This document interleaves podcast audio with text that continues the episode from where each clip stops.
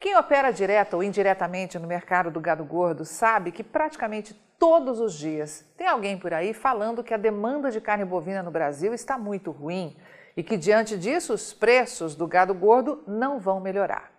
Mas esse tipo de informação circula com força para emocionar produtores inocentes mercadológicos que não têm acesso à informação profissional de mercado, já que, quando o alvo é falar para investidores, o discurso muda.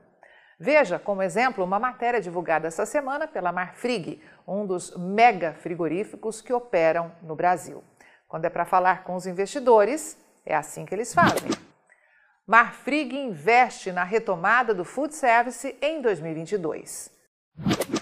A reportagem diz que o food service, composto por bares, restaurantes e padarias, foi um dos setores mais impactados pela pandemia, o que promoveu uma mudança direta nos hábitos alimentares dos brasileiros, gerando, em um primeiro momento, forte demanda de alimentos nos domicílios, mas na sequência um forte aumento dos deliveries.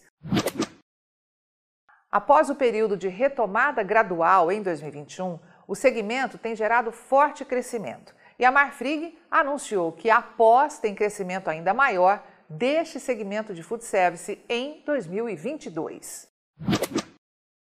De acordo com uma pesquisa da Associação Brasileira da Indústria de Alimentos, a BIA, as vendas no setor de refeições fora de casa cresceram 184,2% entre 2009 e 2019, média de 11% ao ano. Em 2020, ano inicial da crise pandêmica, as vendas no food service caíram para 24% dentro do share da alimentação, frente aos 33% registrados no ano anterior, mas explodiram nos domicílios.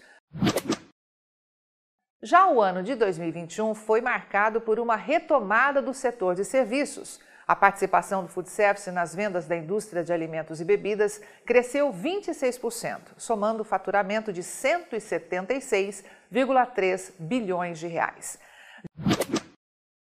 Diante deste cenário positivo, aliado aos estímulos de consumo e o processo gradual de recuperação econômica, espera-se que as vendas no mercado interno cresçam ainda mais em 2022.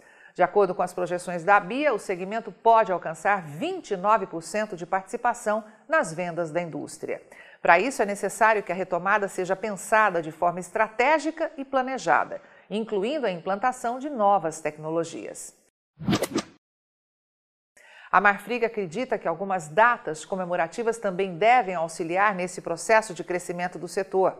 O Dia das Mães e o Dia dos Namorados são, depois do Natal, as duas principais datas comerciais.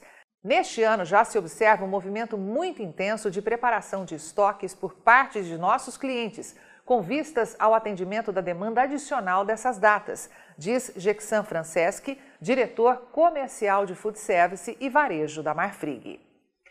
Mas o que o assinante estrategista de mercado precisa saber e ponderar após declarações como essas feitas pela Marfrig para investidores do mercado de ações da companhia?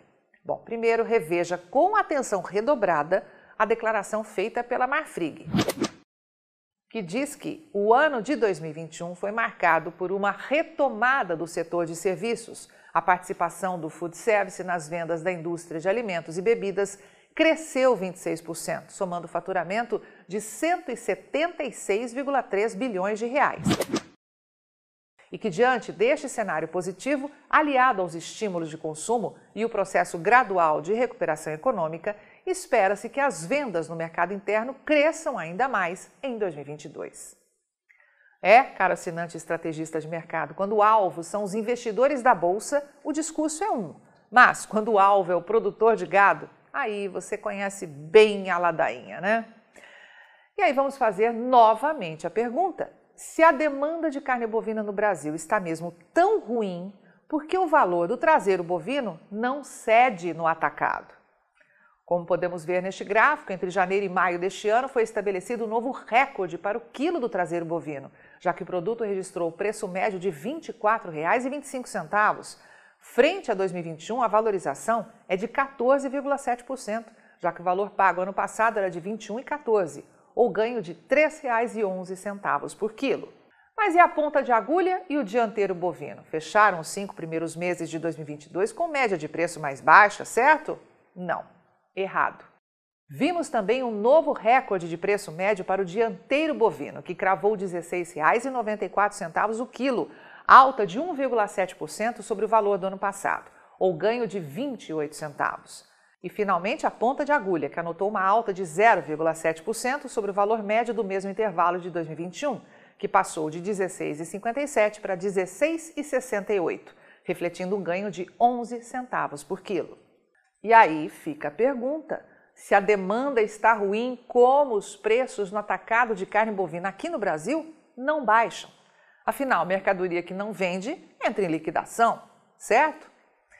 Na próxima segunda-feira, 13 de junho, vamos ter finalmente os dados de exportação de maio, que por força de uma tal greve ainda não foram divulgados. Lembramos que oficialmente o Ministério da Economia reportou que, devido à operação padrão dos analistas de comércio exterior, a coletiva de imprensa e a divulgação mensal preliminar contendo os resultados da balança comercial de maio deste ano, serão realizadas em nova data, posterior à prevista no cronograma original, que era quarta-feira, 1 de junho.